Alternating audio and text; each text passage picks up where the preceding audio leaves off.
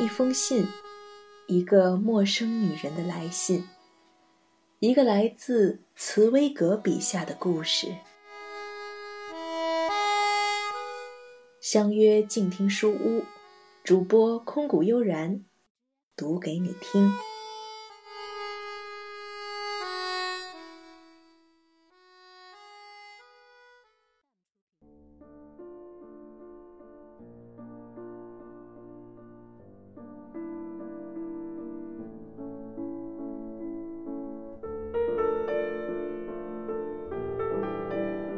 各位听友，大家好，欢迎收听静听书屋，我是主播空谷悠然。今天我将继续和您一起分享来自奥地利的作家茨威格的经典之作《一个陌生女人的来信》。本期节目呢是这本书录制的最后一期了，因为版权的原因，我们不能够把整本书都录制完，选取了其中的三分之一的部分读给您听。如果您喜欢这个故事，也可以买来原著来阅读。在以前几期的阅读当中，我也在网上收到了一些听友的反馈，在这里呢，我也要感谢这么多的听友和我们静听书屋一起来感受，一起来聆听，也谢谢你们对我们节目的支持。好了，接下来的节目中，让我们继续来聆听这个故事。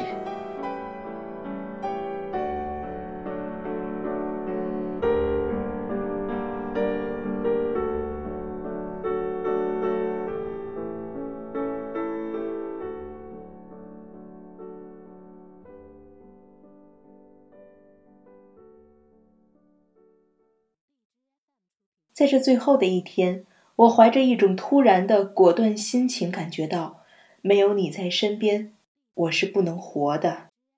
除了你，我想不出别的什么解救方法。我当时心里是怎么想的？在那绝望的时刻，我究竟能不能头脑清楚地进行思考？这些我永远也说不出来。可是我突然站了起来，身上穿着学生装。我母亲不在家。走到对门你那里去，不，我不是走去的。我两腿发僵，全身哆嗦着，被一种磁石一般的力量吸到你的门口。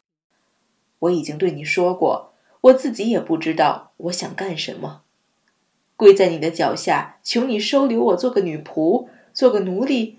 我怕你会对一个十五岁姑娘的这种纯真无邪的狂热感到好笑的。但是，亲爱的。要是你知道我当时如何站在冰冷的楼道里，由于恐惧而全身僵硬，可是又被一种捉摸不透的力量推着朝前走，我又是如何把我的胳膊，那颤抖着的胳膊，可以说是硬从自己身上扯开，抬起手来。这场搏斗虽只经历了可怕的几秒钟，但却像是永恒的。用手指去按你门铃的电钮，要是你知道了这一切。你就不会再笑了。那刺耳的铃声至今还在我的耳朵里回响，随之而来的是沉寂。之后，这时我的心脏停止了跳动，我全身的血液凝固了。我只是竖起耳朵听着，你是不是来开门？但是你没有来，谁也没有来。那天下午，你显然出去了。约翰可能是为你办事去了，于是我就蹒跚的单调刺耳的门铃声还在我的耳边震响。回到我们满目凄凉、空空如也的屋子里，筋疲力尽的一头倒在一条花泥旅行毯上。这四步路走得我疲乏至极，仿佛在深深的雪地里走了好几个小时似的。虽然疲惫不堪。可是他们把我拉走之前，我要见到你，跟你说话的决心依然在燃烧，并未熄灭。我向你发誓，这里面并没有一丝情欲的念头。我当时还不懂，除了你之外，我什么都不想。我只想见到你，只还想见一次，紧紧地抱着你。于是，整整一夜，这漫长的、可怕的整整一夜。亲爱的，我都在等待着你。母亲刚一上床睡着，我就蹑手蹑脚地溜到前屋里，侧耳倾听你什么时候回家。整整一夜，我都在等待着，而这可是一个冰冷的一月之夜啊！我疲惫不堪，四肢疼痛，想坐一坐，可是屋里连张椅子都没有了。于是我就平躺在冷冰冰的地板上，从房门底下的缝隙里嗖嗖地吹进股股寒风。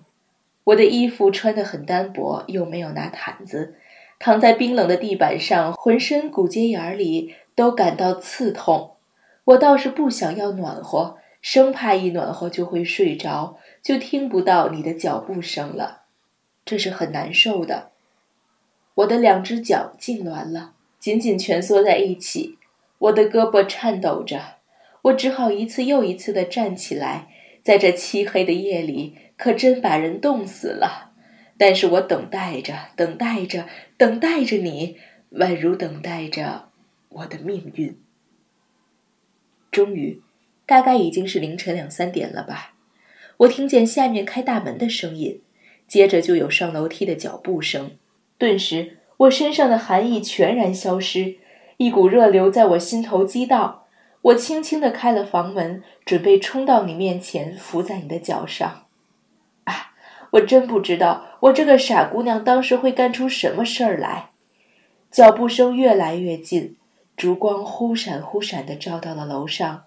我抖抖嗦嗦地握着房门的把手。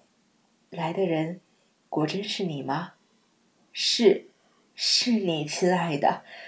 但，你不是独自一人。我听到一阵挑逗性的轻笑。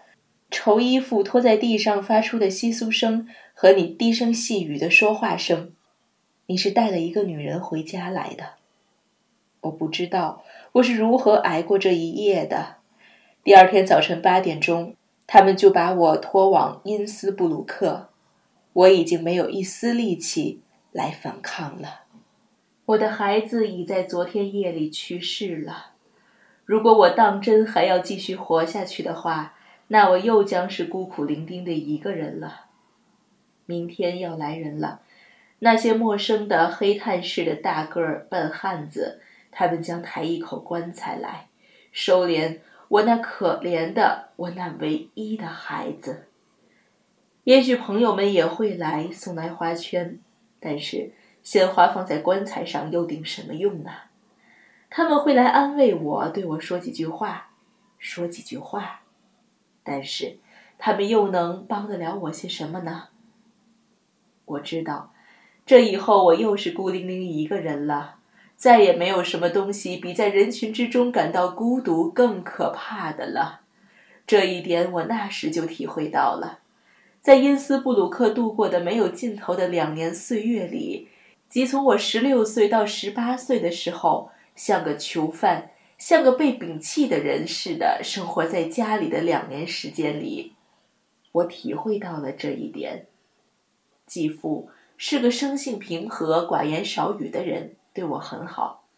我母亲好像为了弥补他无意之中所犯的过失，所以对我的一切要求总是全部给予满足。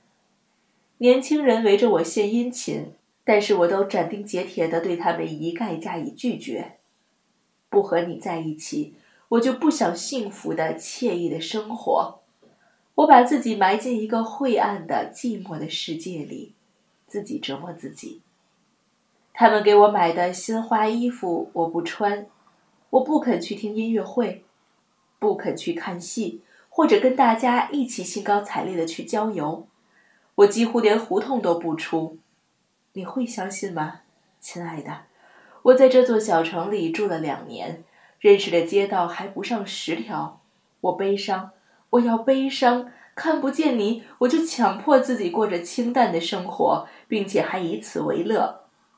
再有，我怀着一股热情，只希望生活在你的心里。我不愿让别的事情来转移这种热情。我独自一人坐在家里，一坐就是几小时，就是一整天，什么也不做。只是想着你，一次一次的反反复复的重温对你的数百件细小的回忆。每次见你啦，每次等你啦，就像在剧院里似的，让这些细小的插曲一幕幕从我的心里闪过。因为我把往日的每一秒钟都回味了无数次，因此我的整个童年时期还都历历在目。那些逝去的岁月的每一分钟，我都感到如此灼热和新鲜，仿佛是昨天在我身上发生的事儿。那时我的整个身心全都用在了你的身上，你写的书我全都买了。要是报上登有你的名字，我这天就像节日一样。你相信吗？你的书里每一行我都能背下来，我一遍又一遍地把你的书读得滚瓜烂熟。要是有人半夜里把我从睡梦中叫醒，从你的书里抽出一行来念给我听，今天隔了十三年，今天我还能接着念下去，就像在梦里一样。你的每一句话对我来说都是福音书和祷告文，整个世界只是和你有关，它才存在。我在维也纳的报纸上翻阅音乐会和首演的广告，心里只有一个想法。那就是哪些演出会使你感兴趣？一到黄昏，我就在远方陪伴着你。现在他进了剧场大厅，现在他坐下来了。这事儿我梦见过千百次，因为我曾经有一次，唯一的一次，在一次音乐会上见过你。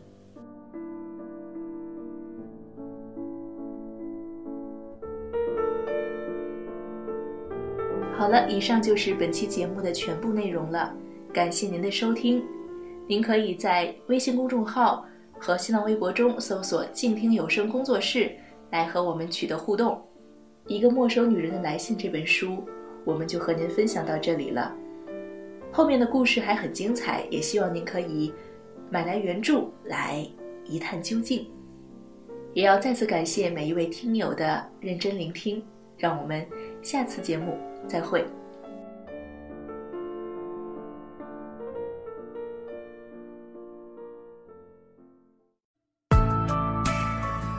本节目由静听有声工作室出品，在公众微信搜索“静听有声工作室”或“我爱静听有声”的完整拼音，了解最新节目发布、歌单以及二零一五年的最新活动。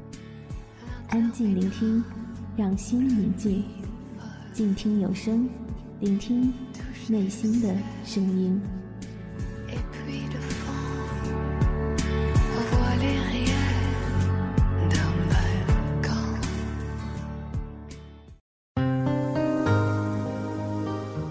本节目由静听有声工作室荣誉出品。安静聆听，让心宁静。静听有声，聆听内心的声音。